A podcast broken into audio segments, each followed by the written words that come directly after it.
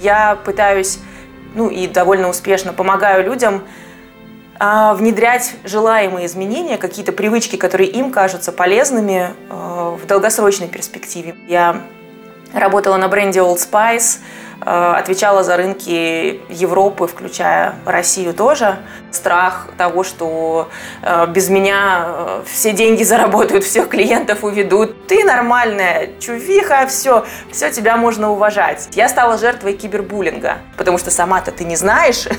Вот они тебе скажут, что ты жирная, и ты такая, ах, точно, я жирная, пойду-ка я похудею. Возьми себя в руки, соберись тряпка, сожми булки, давай, давай, давай. Наше желание вот делать что-то, оно очень очень связано с чувством автономности. Чтобы нам чего-то искренне хотеть, нам нужно понимать, что это нам не навязано, что мы сами так захотели. Спонсор этого выпуска подкаста – марка косметики Мегаполис Бьюти. Современная косметика для кожи в большом городе. Косметика Мегаполис Бьюти направлена на профилактику ускоренного старения кожи жительниц мегаполисов, физиологичное увлажнение, ремонт барьерной функции кожи, защиту от загрязненного воздуха. Слушатели нашего подкаста получат скидку 10% на косметику Мегаполис Бьюти по кодовой фразе «Подкаст «Женская эволюция». Чтобы заказать косметику Мегаполис Бьюти, перейдите по ссылке в описании к этому выпуску подкаста. Добрый день, друзья! В эфире подкаст «Женская эволюция» и я его ведущая Олеся Онищенко. Я приглашаю на открытый разговор интересных гостей, экспертов из разных областей, коучей, психологов, консультантов. Мы обсуждаем важные темы, касающиеся женской самореализации. Мои гости – успешные практики, и в наших беседах они делятся своими актуальными знаниями. В моих выпусках вы встретитесь с девушками, которые сами создали профессию для себя, в том числе с карьерным маркетологом, финансовым консультантом, экспертом по старту своего проекта и многими другими. Сегодня у меня в гостях Катерина Акулич, укротительница лени, как она сама о себе пишет. Катя помогает людям и бизнесам формировать полезные привычки, используя поведенческий дизайн. Катя, расскажи, пожалуйста, о себе. Привет, Олесь. Очень рада прийти к тебе в гости. Ну, да, действительно, я занимаюсь поведенческим дизайном. Это такая область знания, которая, используя знания из э, доказательной психологии, из нейронаук, таких как нейрофизиология, например, э, поведенческой экономики, собирают э, инструментарий, помогающий людям менять свое поведение. Вот та тема, которая мне конкретно близка, на которой я специализируюсь, это именно формирование долгосрочных привычек. Это э, изменение своего поведения в долгую. То есть э, на рынке есть масса каких-то услуг и продуктов, которые вам помогут быстро что-то сделать, э, применив там силу воли, какие-то внешние мотиваторы, быстро похудеть, быстро, я не знаю, начать заниматься спортом, что-то еще, а, быстро э, дела свои привести в порядок, если мы говорим про тему продуктивности. Проблема с этими продуктами в том, что зачастую быстро это значит не очень долговечно. То есть мы как-то вот готовы приложить одномоментно большие усилия, сильно-сильно замотивироваться, сжать волю в кулак и сделать вот там такой большой марш-бросок на короткой дистанции, а потом мы ну, теряем мотивацию, мы устаем, нам надоедает себя ограничивать в чем-то, и мы возвращаемся к, на старые рельсы, скажем так, к старым привычкам. И вот именно с этой проблемой я и пытаюсь бороться. То есть я пытаюсь, ну и довольно успешно помогаю людям внедрять желаемые изменения, какие-то привычки, которые им кажутся полезными а, в долгосрочной перспективе. Мы это делаем постепенно, мягко, так, чтобы после того, как я с человеком перестану работать, эффект от моей работы держался недели, месяцы, годы, в идеале до тех пор, пока человек сам не захочет продолжать что-то менять дальше. Угу. Хорошо, спасибо. Расскажи, как, что предшествовало этому, как начинался твой путь. Я знаю, что ты родилась в Сибири, и ты родом из Академгородка Новосибирска. Это так? Да, так и есть. Я родилась и выросла в Новосибирском академгородке. А, бакалавриат я закончила в Новосибирском государственном университете, а потом я уехала в Москву поступила в вышку на совместную их программу с Шанинкой и Манчестерским университетом. Там я делала свою магистерскую программу по социологии. Я знаю, что тебе Шанинка тоже очень знакома и близка. Да, да, да, я тоже там училась, обожаю это место. Mm-hmm, да, вот. Э, ну и дальше у меня была довольно-таки типичная, понятная корпоративная карьера. Я, как многие социологи, владею инструментарием э, анализа данных, сбора информации, э, ну, чтобы не идти туда. Короче говоря, работала э, в маркетинговых исследованиях, потом работала в маркетинге. 10 лет корпоративной карьеры – это вот был такой понятный, простой этап моей жизни, довольно предсказуемый. Э, я из маркетинговых агентств перешла в Procter Gamble, где я работала бренд-менеджером в течение шести лет. Работала неплохо, меня перевели э, в головной офис компании в Швейцарии, где я работала на бренде Old Spice, э, отвечала за рынки Европы, включая Россию тоже. Вот, то есть, ну, наверное, можно сказать, что это была довольно-таки успешная и понятная карьера. Вот, пока э, три года назад я не, мое сердце не захотело перемен, и я не ушла в свой проект. В свой проект, связанный с дизайном поведения, с э, привычками. Mm, как здорово. А, скажи, пожалуйста, сейчас ты где находишься и э, какое твое семейное положение, какая ситуация? Я э, живу сейчас в Швейцарии. Вот, ну, как я переехала тогда с компании Procter Gamble и осталась здесь, нам понравилось здесь. Я переехала, э, за мной переехал муж, э, вот. Mm-hmm. Так что у нас тоже, знаешь, немножко нетипичная в этой ситуа- ну, ситуация в этом смысле, что э, мой муж, он очень меня поддерживает, я ему благодарна за это безмерно. Благодаря тому, что он был способен поддержать меня настолько, что он был готов поставить на паузу свою карьеру на год, это позволило мне переехать э, в Швейцарию, в Женеву, сделать рывок в своей карьере, вот, ну и нам получить вот такой опыт проживания в другой стране. И нам здесь настолько понравилось, что мы здесь пока что остались и ну, пока не планируем никуда переезжать. И, собственно, я замужем, и у меня ребенку э, год. Угу. Я правильно понимаю, что ты все это время, то есть когда родился ребенок, практически без отрыва от материнства занималась проектом тоже? Да, и я не горжусь этим. А, это привело в какой-то момент к выгоранию, то есть э, мое какое-то желание, с одной стороны, горючее желание работать, с другой стороны, страх того, что э, без меня э, все деньги заработают, всех клиентов уведут, я потеряю, э, не знаю, конкурентоспособность на рынке. Вот какой-то такой, знаешь, просто страх, э, что что-то вот э, потеряется, если я хотя бы полгодика понаслаждаюсь своим материнством, никуда не буду бежать. Вот этот страх, он меня заставлял работать больше, чем у меня было сил и ресурсов для этого, и я достаточно быстро выгорела и пришла в какое-то такое э, совершенно нечеловеческое состояние. Сейчас э, вспоминаю об этом как о важном жизненном уроке, и как только вижу какие-то предвестники того, что я снова к этому возвращаюсь, к вот этому состоянию какой-то невероятной усталости, когда ничего не хочется, состоянию вымотанности, злости, ярости когда-то, ужасного раздражения, когда ты просто перестаешь себя контролировать и становишься вообще не, неприятным человеком. Вот как только я вижу первые звоночки, я сразу же стараюсь сделать шаг назад и взять выходной или хотя бы немножко отдохнуть, переключиться на что-то Угу. Скажи, а как тебе дался отказ от карьеры в корпорации?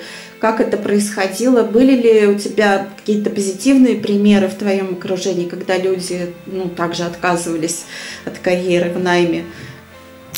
А, какие-то примеры, безусловно, были. А, отказ дался довольно неоднозначно. С одной стороны, была эйфория от того, что я, наконец, занимаюсь чем-то, что, с одной стороны, глубоко интересно мне, а с другой стороны я чувствую свое влияние на свой проект. Когда ты работаешь в большой корпорации, твоя степень свободы, конечно, очень ограничена а, должностной инструкцией, корпоративными нормами, какими-то иерархиями. И многим людям в этом комфортно, и мне было до какого-то момента в этом комфортно. Но когда я начала делать свой проект, я прям почувствовала такую невероятную свободу, что ты вот э, сам принимаешь все важные решения, и это было здорово, это опьяняло как-то. С другой стороны, конечно, было масса негативных э, ощущений, начиная от э, финансовой нестабильности. То есть мой доход просто вот сразу после ухода из корпорации упал в 10 раз. Я очень, ну, я нормально зарабатывала как экспат в хорошей компании, на хорошей позиции, спокойно жила в Швейцарии, ни в чем себе не отказывала, не считала деньги и вообще чувствовала себя комфортно. И тут я попадаю в ситуацию, когда я не знаю, у меня вообще будут клиенты в следующем месяце или нет, будут ли у меня какие-то деньги, э, которые я сама там заработала, и даже если есть какие-то сбережения, есть тыл в виде мужа, все равно эм, амбициозному человеку, конечно, очень важно ощущать, что ты сама зарабатываешь свой хлеб. И вот э, это было первое такое прям болезненное чувство. А второе болезненное чувство – это утрата какого-то понятного социального статуса.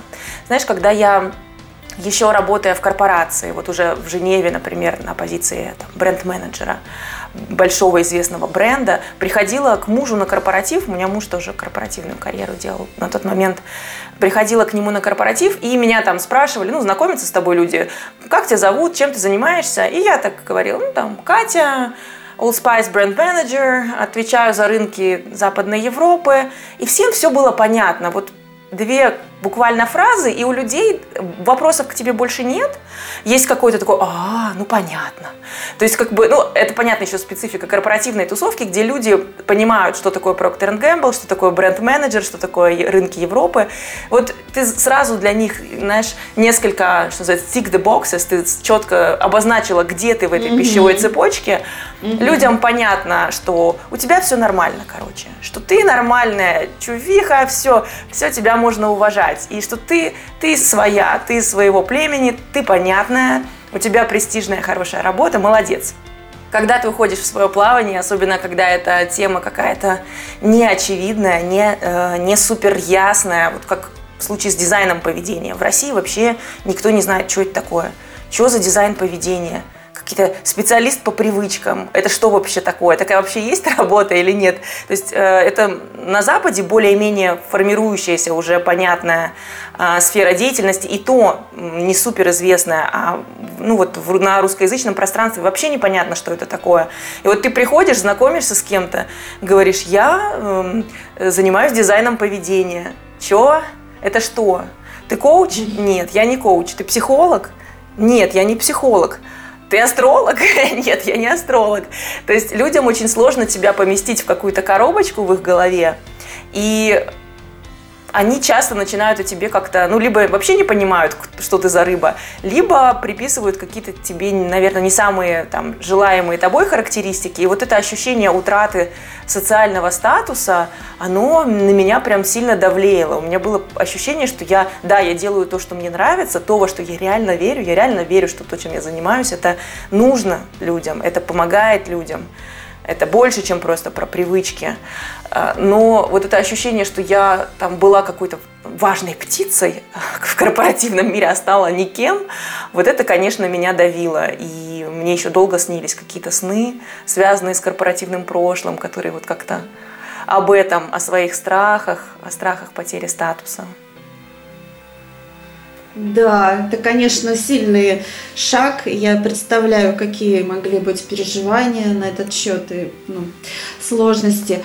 А скажи, э, вот ты же ведь не с нуля начала свой проект. То есть я хочу спросить э, о том, какие предыдущие, какой свой предыдущий опыт, знания, умения, навыки ты перенесла вот из, из всего того, что угу. у тебя было до проекта, перенесла в свой проект. Ну, во-первых, конечно, хорошее социологическое образование очень помогает, потому что в поведенческом дизайне, в том, что связано с изменением образа жизни, большую роль играют социальные нормы, социальные стереотипы, те представления о том, как себя надо вести, очень влияют на наш образ жизни и на нашу мотивацию. И в этом смысле, конечно, а, понимание вот этих базовых концепций, э, социологический бэкграунд, он мне был очень полезен. Также еще на, там, на факультете социологии нас учили э, научному методу познания, нас учили читать и анализировать научные статьи из э, сферы социальных наук. Так что там, для меня зайти на какой-то англоязычный источник, рецензируемый журнал серьезный, э, англоязычный, прочитать, понять, это вообще э, серьезная статья, это серьезный метаанализ, это серьезное исследование, к нему нужно относиться как к достоверному источнику или нет. Вот эти вещи, они, ну, мне было все это делать проще, чем человеку, у которого такого, такой основы нет.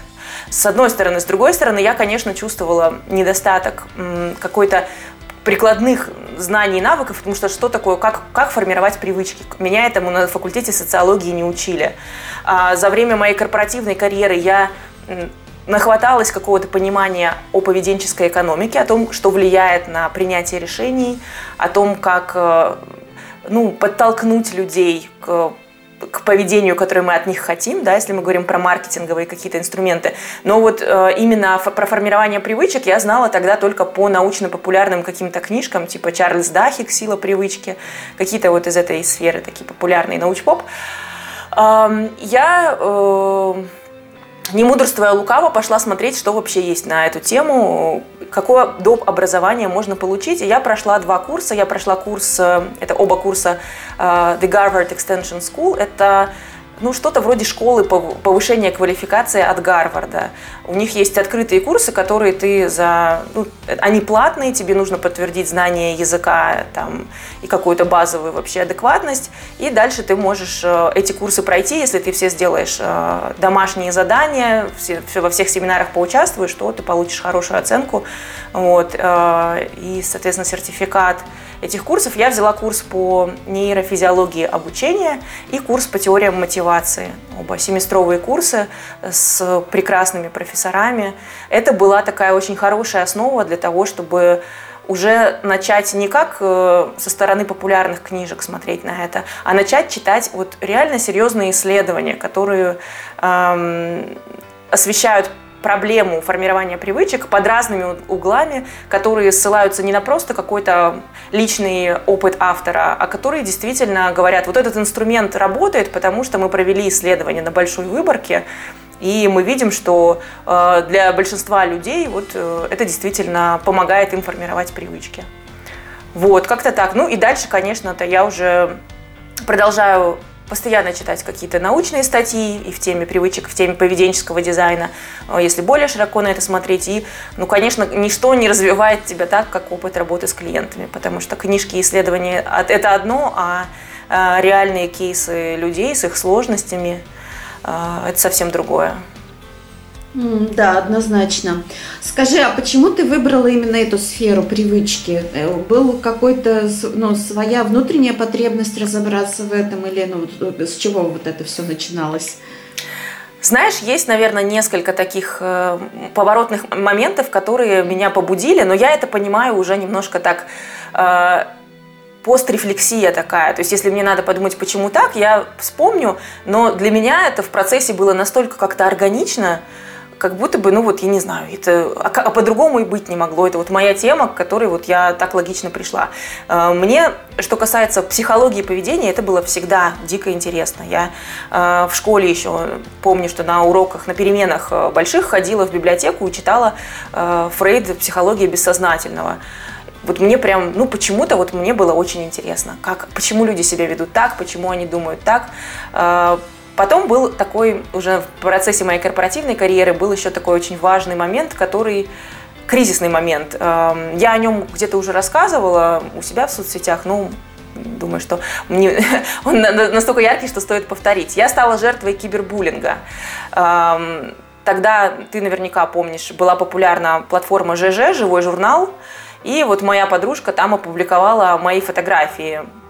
Она для меня делала проект по стилю, придумывала мне новые образы и э, пере, ну, вот, переодевала меня в, там, в соответствии со своими представлениями о прекрасном и в качестве вот, э, демонстрации своей работы разместила фотографии со мной вот в старой одежде, в новой одежде. И этот пост попал в топ ЖЖ, его за пару дней посмотрело 70 тысяч человек. По тем временам это достаточно э, много было. И, конечно, там люди обсуждали не э, какие-то ее стилевые решения, не нюансы там, дизайна и одежды, обсуждали они меня и мою внешность. И я прям про себя столько всего узнала. а, вот все какие-то мои детские комплексы, страхи, переживания, все, что у меня было по поводу моей внешности, вот мне все это было выброшено незнакомыми людьми, прячущимися за какими-то аватарами, вообще ничего не выражающими, а, в такой концентрированной форме, в очень грубой манере.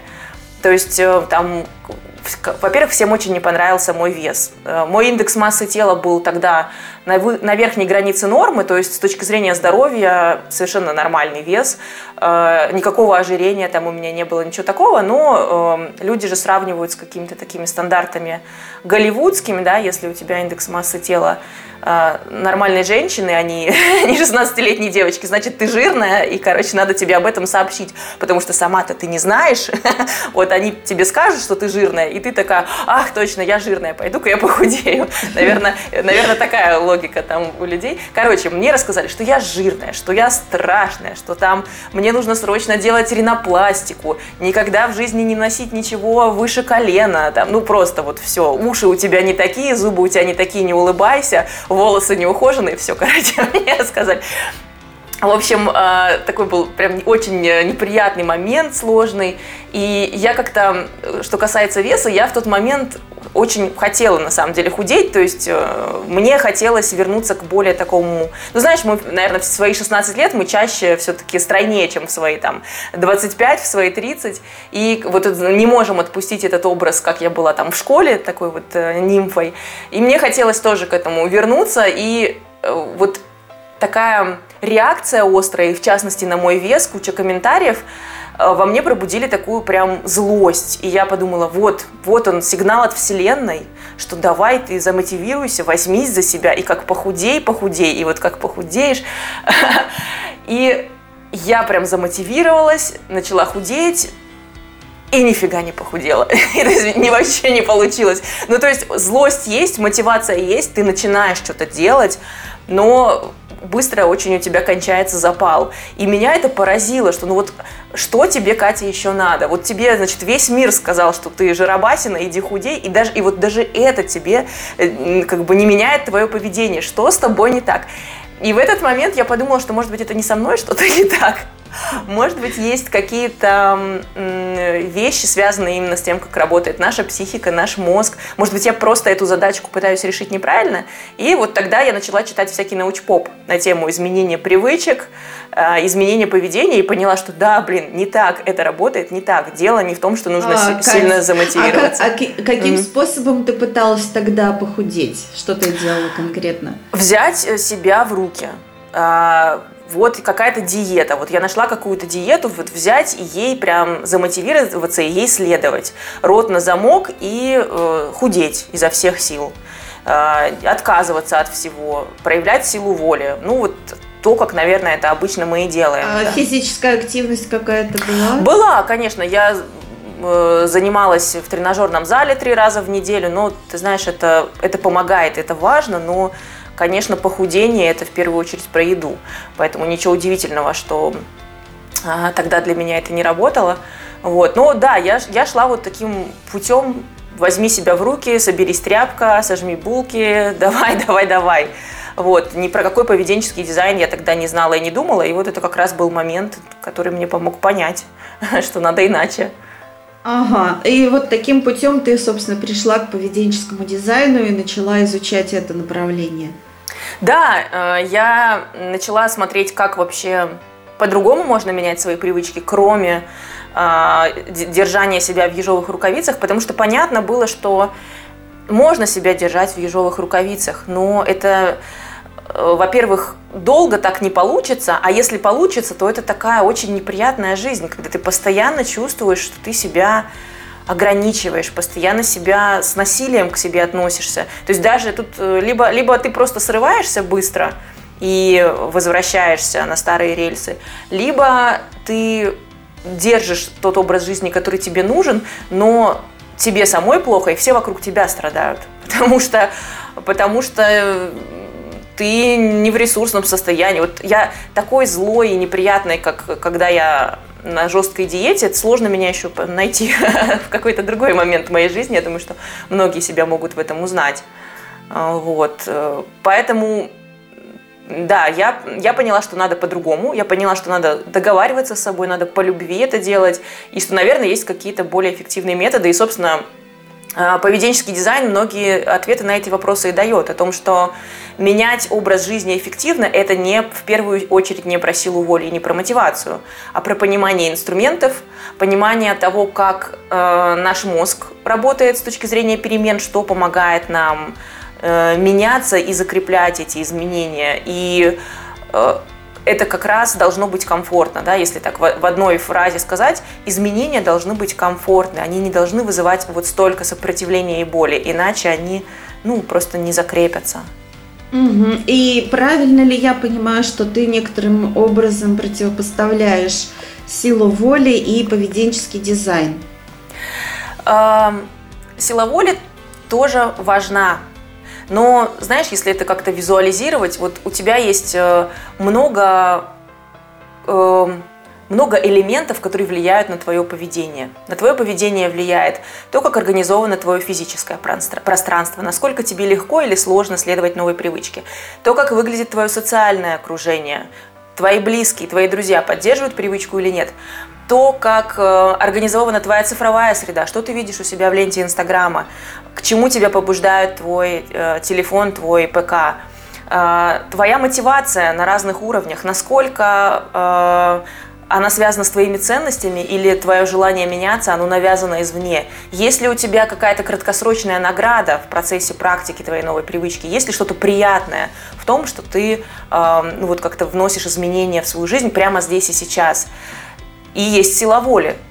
Мы забирая, забываем про вот это все, что я сказала до этого, и все ставки делаем только на силу воли. А все остальные факторы, если мы их не контролируем, не работаем с ними, они зачастую э, оказывают противодействие. И получается, что мы взяли, взяли только один инструмент из э, самых разных возможных – и вот за него уцепились, и только за счет него пытаемся решать проблему. Конечно, это не будет эффективно. В этом смысле нет, я не то чтобы говорю, что сила воли вообще не нужна и не помогает, она нужна, но она не может быть основой изменения образа жизни. Она только один маленький кирпичик вот в этой стенке вашего инструментария Скорее вот так можно сформулировать мою а, позицию. Да, да, теперь картина более ясной стала. Хорошо.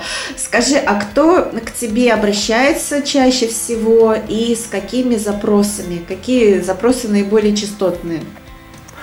Ну, чаще всего обращаются люди, которые находятся в процессе изменения чего-то, э, что-то в образе жизни у них изменилось. Например, человек работал в найме, и решил заняться своим делом. И вот у него раньше был начальник, который определяет его образ жизни, во сколько ему надо быть на работе, когда у него обед, все было регламентировано. А тут он раз и попал в свободное плавание. И ему приходится вот эти решения о своем образе жизни принимать самому, и образуется пространство для того, чтобы что-то поменять. Или там женщина была, э, работала в найме, вот ушла в декрет, что-то изменилось. То есть очень часто какие-то такие вот значимые изменения в образе жизни подталкивают людей к тому, чтобы сознательно заняться своим образом жизни. Какие-то кризисные ситуации, например, начала болеть спина. Ты понимаешь, что раньше тебе твой сидячий образ жизни сходил с рук, был какой-то ресурс организма, а вот сейчас уже не работает так, ты уже себя плохо чувствуешь. А как начать двигаться, если ты, в общем-то, не, не небольшой любитель спорта, вот это не очень понятно. То есть какие-то вот такие ситуации обычно толкают. Что касается запросов, э, довольно классические вещи. Это все, что связано с физической активностью, сформировать какие-то спортивные привычки. А, это то, что связано с продуктивностью рабочей и самообучением. Конечно, большой запрос связан с пищевыми привычками, но э, я не работаю с ними сейчас. Э, по, по ряду причин я поняла, если в двух словах, что проблемы с э, образом тела, проблемы с питанием, они очень часто у нас в среде носят такой глубокий психологический характер, очень часто за ними стоят серьезные расстройства пищевого поведения, и здесь недостаточно моего инструментария, то есть просто те инструменты, которые работают с привычками, они очень помогают и нужны, но часто для того, чтобы они начали работать, сначала нужно поработать с психологом, нужно разобраться со своим образом тела, со своими какими-то установками, связанными с едой. и потом уже начинать надстраивать привычки. Поэтому сейчас mm-hmm. я, когда кто-то просит на, на тему привычек поработать, я предлагаю сначала пойти на психотерапию к специалисту компетентному именно в РПП, а потом уже эм, заниматься дизайном своих пищевых привычек. Угу. Катя, а кто чаще обращается, мужчины или женщины? Чаще обращаются женщины, сейчас может стереотипно прозвучит, но мужчины часто все и так знают, у них все и так хорошо. Да. Ну, ты знаешь, э, на самом деле вот с теми людьми, э, те люди, с которыми я уже проводила интервью, все говорят, что чаще обращаются женщины, и женщины чаще готовы принимать эту помощь, то есть, ну, просить ее, получать ее и, соответственно, признавать, что это действительно помогает. Да, ты знаешь, мне кажется, что вот в моей теме э, наши стереотипы гендерные, они медвежью услугу указывают. То есть э, для того, чтобы пойти ко мне работать, надо признать, что твоя сила воли не вывозит. Ну, то есть, что она у тебя есть, но ее одной недостаточно для того, чтобы менять свой образ жизни. Потому что если ты этого не признаешь, то поведенческий дизайн, он тебе не помогает, если ты продолжаешь все тянуть э, только на силе воли.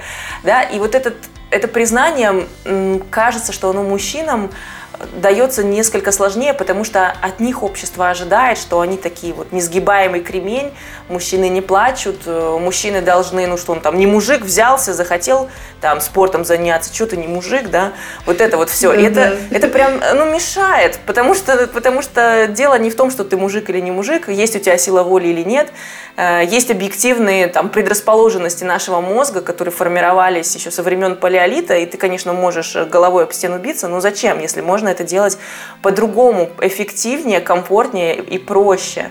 Вот. Но вот эти стереотипы, они, конечно, мешают. И поэтому я с огромным уважением отношусь, ну, в принципе, конечно, к своим клиентам, ну и к мужчинам тоже, которые приходят, такие есть, безусловно, э, которые готовы вот этот стереотип отодвинуть и сказать, ну да, через силу воли, просто через силу воли не получается, я хочу по-другому.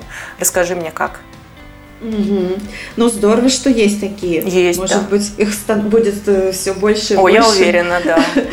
Хорошо, Кать, э, я знаю, что ты подготовила какие-то полезные материалы для наших слушателей, и я размещу на них ссылки в описании к этому выпуску. Расскажи, пожалуйста, что это будет. Да, ну, во-первых, если хочется понять, что такое поведенческий дизайн и изменение привычек по науке, то приходите почитать мой телеграм и инстаграм. Я пишу там об этом много, довольно подробно. А, из материалов специально для Олесиных слушателей, такой так, эксклюзивный материал, я предлагаю свой э, список простых привычек, с которых стоит начать.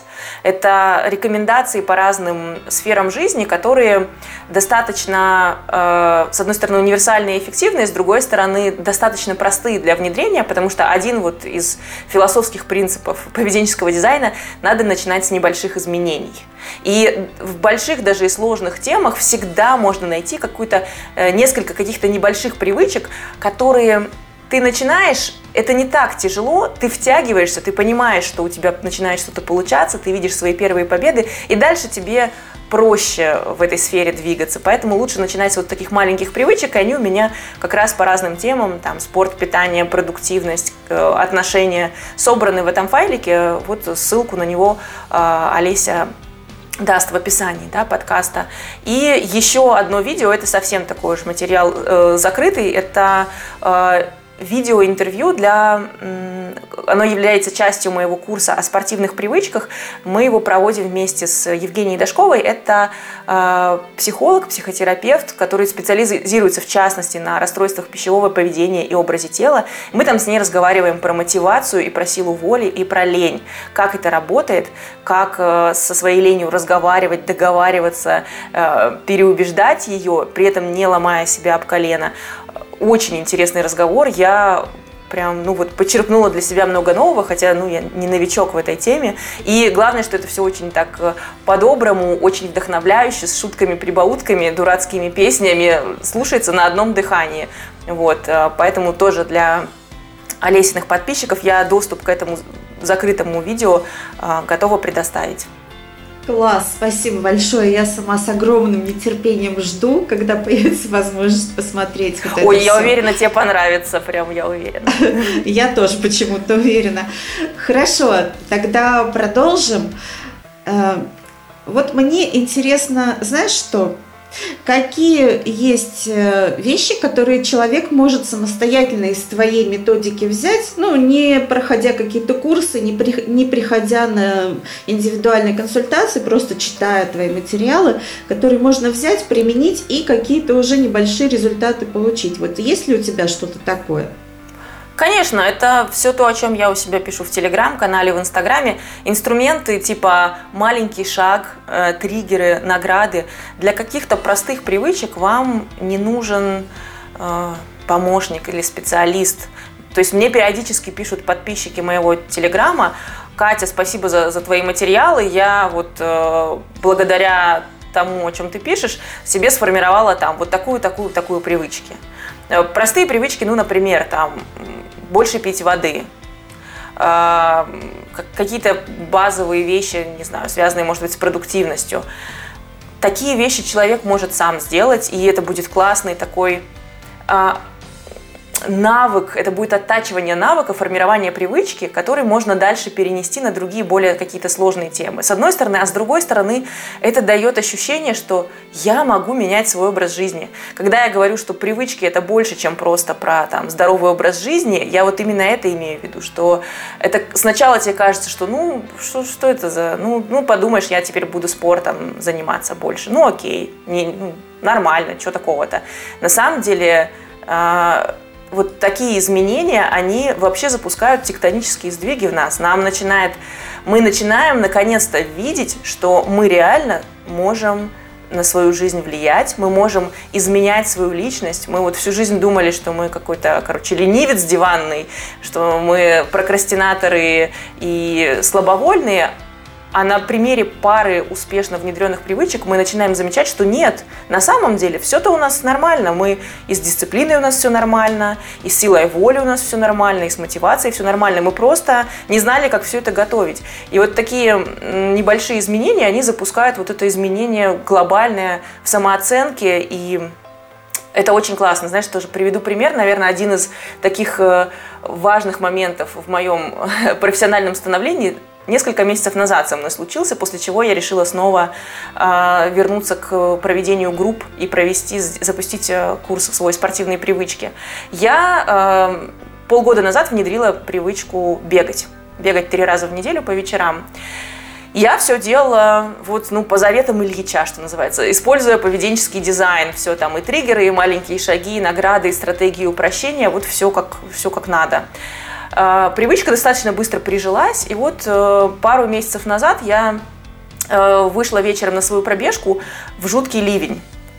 То есть прям вот такой шумный дождь с потоками воды по асфальту, прям очень неприятная погода, но э, поскольку для меня это уже привычка, это не был вопрос идти или не идти. Ну, то есть я ну окей, дождь, ну ладно, ничего страшного. Я, значит, выбежала, бегу, за три минуты я промокла просто насквозь, но бежится как-то, знаешь, э, довольно легко и комфортно. Я бегу дальше. Добегаю до светофора, хочу дорогу перебежать, жду, э, пока загорится зеленый свет. Останавливается машина на светофоре, а это вечер еще, ну, уже темно, часов 9, наверное. На улице вообще никого нет, э, потому что реально стрёмная погода. Останавливается машина, открывается окно, оттуда выглядывает молодой человек и смотрит на меня и показывает большой палец.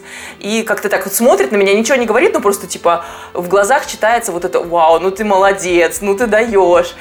И мне так как-то приятно стало, я побежала дальше, и в этот момент я, знаешь, поняла, что вот он на меня смотрит и, наверное, думает, вот, ничего себе человек, любитель спорта. Она, наверное, так спорт любит, что она даже под проливным дождем бегает. Или, наверное, у нее железная, просто стальная воля, что вот она там э, собаку на, на улицу не выгонишь в такую погоду, а она вот взяла и побежала.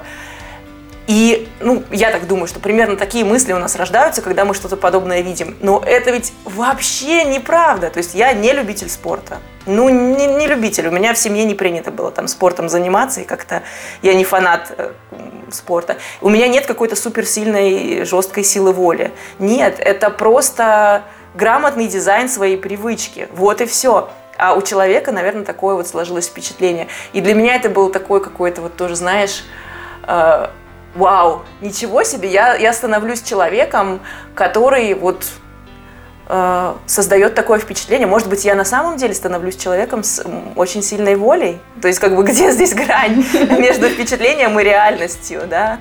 Как fake it until you make it. Изображай это, и ты, и ты этим становишься. И э, вот я, настолько меня как-то сама ситуация вдохновила, что мне захотелось э, дальше делать, э, ну, нести, короче говоря, это в массу. Вот это ощущение, мне так захотелось, чтобы больше людей себя поймали на, этой, на этом чувстве, что я даже понятия не имела, что я смогу э, там три раза в неделю на пробежки ходить. Я понятия не имела, что я смогу каждый день какую-то зарядку делать. Вот это чувство, что ты не знала себе такого, а ты можешь, оно, ну, по-моему, оно просто бесценно для человека, который, ну, амбициозный, которому хочется что-то в своей жизни менять.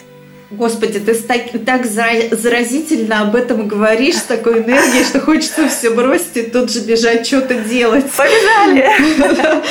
Ты знаешь, я вот э, так впечатлилась сейчас твоей речи, что даже полезла э, в интернет и нашла высказывание Текерея. Ты наверняка его знаешь посеешь поступок, пожнешь привычку, угу. посеешь привычку, пожнешь характер, посеешь характер, пожнешь судьбу. Это вот как раз о том, угу. что ты говорила, что как раз из какой-то маленькой привычки рождаются прямо тектонические сдвиги во всей жизни. Да, да. Да, да, абсолютно. Очень круто. Это, это, это высказывание его там разным людям присваивают, но оно от этого не меняет своей точности. Да, оно да. так и есть.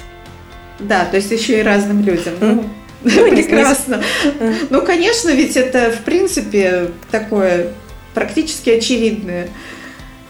Очевидное, но не очень. Знаешь, а, Олесь, Тут часто нам кажется, что для того, чтобы регулярно заниматься спортом, надо сначала быть дисциплинированным человеком, который любит спорт. А все наоборот, на самом деле. Чтобы стать дисциплинированным человеком, который любит спорт, надо начинать потихонечку каждый день заниматься спортом. Логика совершенно обратная, поэтому это вот вроде как бы высказывание очевидное, но это, знаешь, из разряда такая эм, банальная правда, которой никто не следует. То есть все вроде как знают, но, но как-то не пропускают внутрь себя. Ну хорошо, вот скажи мне, если вот у нас буквально там несколько минут осталось, если я хочу начать каждый день выходить на улицу, не бегать, просто гулять, угу. потому что, ну, сейчас такое время года, когда элементарно трудно себя выгнать на улицу, подышать воздухом. Вот как эту привычку внедрить в жизнь? Во-первых, очень четко очертить, что конкретно вы будете делать. Э, потому что часто мы формулируем свои какие-то новые привычки в очень абстрактных таких э, категориях. Ну, больше двигаться, например, начать. Начать регулярно спортом заниматься. Вот что это такое? Что это значит? Ну, я вот конкретно с палками хожу, скандинавская ходьба. Дальше, да, когда ты четко поняла, что ты делаешь, э, нужно очень четко понять, когда ты это делаешь. То, что называется в дизайне поведения триггером или контекстом в какой момент своего дня и в какой день это должно случаться. Потому что если мы формулируем для себя цель по времени, как вот когда будет время, свободное время, или даже просто, ну вот после работы. Это настолько широко, что оставляет большое пространство для того, чтобы э, залениться, запрокрастинировать, отложить. Ну типа когда-нибудь, вот когда будет, вот сейчас не очень подходящий момент, а потом вот через пару часов, вот отдохну, вот тогда пойду. То есть, ага, нужно то есть четко... а как это должно быть? То есть я должна конкретно определить, скажем, в 6 часов вечера я выхожу на прогулку. Или mm-hmm. я выйду на прогулку, когда там приготовлю ужин. Вот как? Да, Что здесь взять лучше, за вот эти вот триггеры? Лучше привязываться к поведенческим триггерам, то есть 6 э, часов вечера э, кажется вроде как бы логичным и понятным, да, привязкой к конкретному моменту, но на самом деле у нас же день по минутам не расписан. В 6 часов вечера какого-то дня ты еще вся в работе и дела делаешь, и клиентам на письма отвечаешь, а в какой-то день ты, может быть, уже там отстрелялась и отдыхаешь. И поэтому привязка к очень конкретному времени, она зачастую приводит к тому, что тебе то удобно, то неудобно в это время привычку практиковать. Поэтому гораздо лучше привязывать ее к каким-то э, устоявшимся рутинам в твоем дне. Вот, например, э, что-то связанное там, с приготовлением пищи, домашним хозяйством, потребностями физиологическими. Например, очень популярным триггером для утренних привычек является проснулся, пошел в туалет. Вышел из туалета, сделал свою привычку. Потому что все просыпаются, все ходят в туалет по утрам. Случается всегда. Вот. Э, то есть лучше выбрать какое-то поведение. Типа, там, пришел с работы домой, переоделся из рабочей одежды, сразу снял рабочую одежду. Вот это мой триггер. После этого я сразу надеваю там спортивки и иду а, на 10-минутную прогулку. То есть привязать к какому-то повторяющемуся, понятному поведению, которое случается так часто, как часто вы хотите mm-hmm. привычку. Ну и дальше, конечно, маленький шаг. То есть э, сразу ставить себе цель э, ходить с палками час, это может быть тяжело для человека, который ну, не, не ведет активный образ жизни. И время на это не всегда есть. Ты пойди найди этот лишний час у себя в сутках. Поэтому лучше То начинать... есть э, лучше, лучше даже какое-то небольшое время походить, чем совсем не ходить. Абсолютно, да. да. Это вот этот лишний перфекционизм, который нам, ну вот все равно часовая тренировка у меня не получится, поэтому, ну, завтра похожу или на выходных. И вот так привычка и загибается. Правило такое, мы не отменяем тренировки. Мы можем менять длительность тренировки. Она может быть вообще абсурдно короткой. Просто выйти на улицу вокруг дома обойти или там 10 а, метров до ближайшего фонаря дойти и вернуться, это засчитывается за тренировку. Вот. Mm-hmm. Лучше это, чем вот откладывать и никогда не, не делать свои большие полноценные ага. тренировки. А еще, а, знаешь, я у тебя что-то читала такое похожее, когда ты связываешь один, ну, то есть как, какое-то внедрение привычки с какой-то типа награды или совмещение с каким-то приятным действием. Вот у меня, например, я, когда летом была хорошая погода, я ходила с палками и слушала аудиокнигу или там какой-то интересный подкаст, и это для меня было, то есть возможность выйти на прогулку совмещалась с возможностью узнать что-то новое, послушать что-то интересное. То есть, и вот это вот замечательно работало. Сейчас почему-то перестало работать. Больше не интересно, больше не хочется слушать? Интересно хочется, но погода, видимо, угу. отталкивает больше. А попробуй маленький шаг, попробуй выйти хотя бы на 5 минут это, это тебе, тебе поможет преодолеть вот этот вот страх неприятной погоды. Ну и опять же нужна соответствующая э, экипировка, да, чтобы было тепло, чтобы было комфортно, чтобы ботинки были не скользкие, чтобы травм избежать. Вообще про награды, да, про, про совмещение приятного с приятным, вот эти, да, послушать подкаст во время а, прогулки, это, конечно, очень правильная тема, потому что в чем проблема с привычками спортивными? Усилия сейчас, а результат потом. Нашему мозгу это не нравится. Нашему мозгу хочется, вот я сейчас съела шоколадку, и мне прямо сейчас вкусно. Поэтому плохие привычки, или то, что нам кажется плохими привычками, так легко и быстро формируются. Там есть мгновенная награда. А со спортивными привычками ты когда еще там увидишь свои желаемые результаты? Сколько тебе надо ходить, чтобы вот там тот объективный результат, я не знаю, в килограммах, в километрах, э, в ощущениях в теле получить? И это не помогает формировать привычки. Поэтому, конечно, помнить про какую-то долгосрочную цель важно, но очень важно найти для себя краткосрочную награду, что в моменте тебя порадует. И здесь есть самые разные стратегии. Одну из них ты назвала. Это вот добавлять какую-то приятную активность к своей привычке. Но это не всегда тоже бывает возможно. Есть привычки, где там ты не можешь послушать подкаст одновременно. Там по-другому можно с этим работать. Есть разные способы. Но сам принцип, конечно, очень важен. Тут важно понять, что не любит наш мозг, когда усилия сейчас, а награда потом. Утром деньги, вечером стулья. Нет, он хочет стулья прямо сейчас. Очень интересно. Хорошо, мы почти закончили, но у меня остался один вопрос, который касается бодипозитива. Угу. Вот. Расскажи, пожалуйста, как ты вообще к этому явлению относишься и как это сочетается с полезными привычками? То есть не мешает ли это, допустим, внедрять привычки, контролировать там свое питание, чтобы оно было более правильным, или как-то следить за красотой тела, ну, за стройностью, угу. так скажем?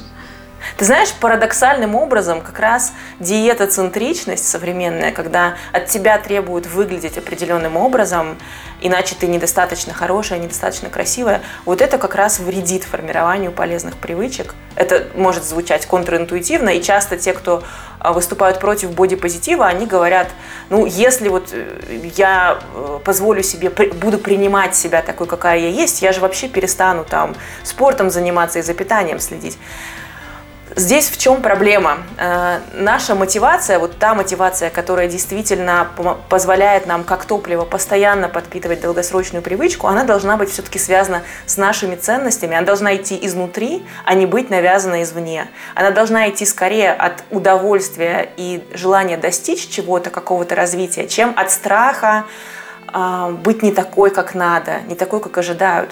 Поэтому вот все, что касается мотивации иметь там бикини тело, быть готовой к пляжному сезону, это, с одной стороны, конечно, очень бодрит в моменте, но в долгосрочной перспективе это создает ощущение какой-то вынужденности и несправедливости. Особенно, когда ты видишь, что есть много там э, мужчин и женщин, которые не следят за питанием и спортом, но они просто вот от природы, да, условно, подтянутые и худые. И вот это ощущение, что, блин, я вот тут уже корячусь в этом тренажерном зале пять раз в неделю, я себя постоянно ограничиваю, а вот они, им вообще делать ничего не надо. И вот это ощущение несправедливости, это ощущение, что ну почему, почему так, почему я должен, почему, почему я просто не могу продолжать жить своей жизнью, почему я должен соответствовать этим стандартам. Вот это все не помогает нашей мотивации. Оно, опять же, да, в краткосрочной перспективе, вот как было с моим тогда кибербуллингом, да, когда на меня напала толпа этих анонимных троллей, в моменте это меня очень сильно замотивировало, но на мою долгосрочную мотивацию это повлияло скорее негативно, потому что еще есть такой интересный феномен в психологии, энергии, мотивации, э, внутренняя мотивация, наше желание вот делать что-то, оно очень связано с чувством автономности. Чтобы нам чего-то искренне хотеть, нам нужно понимать, что это нам не навязано, что мы сами так захотели. А вот эти все влияния извне, они как раз э, бьют по этому чувству автономности. Это не ты решила, что надо mm-hmm. иметь индекс массы тела 20. Это тебе общество навязало, а потом еще какой-нибудь доброжелатель сказал, а что-то ты такая толстая, что-то тебя разнесло, да? То есть это все очень бьет в твое чувство автономности. Да, в моменте это мотивирует, в долгосрочной перспективе это только давит твою мотивацию, к сожалению. А меня даже в моменте не мотивирует. Да? Ну вот видишь, как а запущена ты... ситуация. На, а наоборот, ты просто очень осознанный человек, вот и все. Ты как-то ну, меньше ведешься на какие-то социальные влияния. Я бы так это интерпретировала. Ну, мне тоже такая интерпретация нравится. Хорошо, Катя, мы закончили. Очень было интересно, полезно. Я думаю, что нашим слушателям тоже все понравится, и они э, ознакомятся с твоими полезными материалами, которые я размещу в описании к этому выпуску. И надеюсь, что мы еще встретимся не раз. С огромным удовольствием. Алис, спасибо большое за очень интересный вопрос. Я получила большое удовольствие. И тебе спасибо.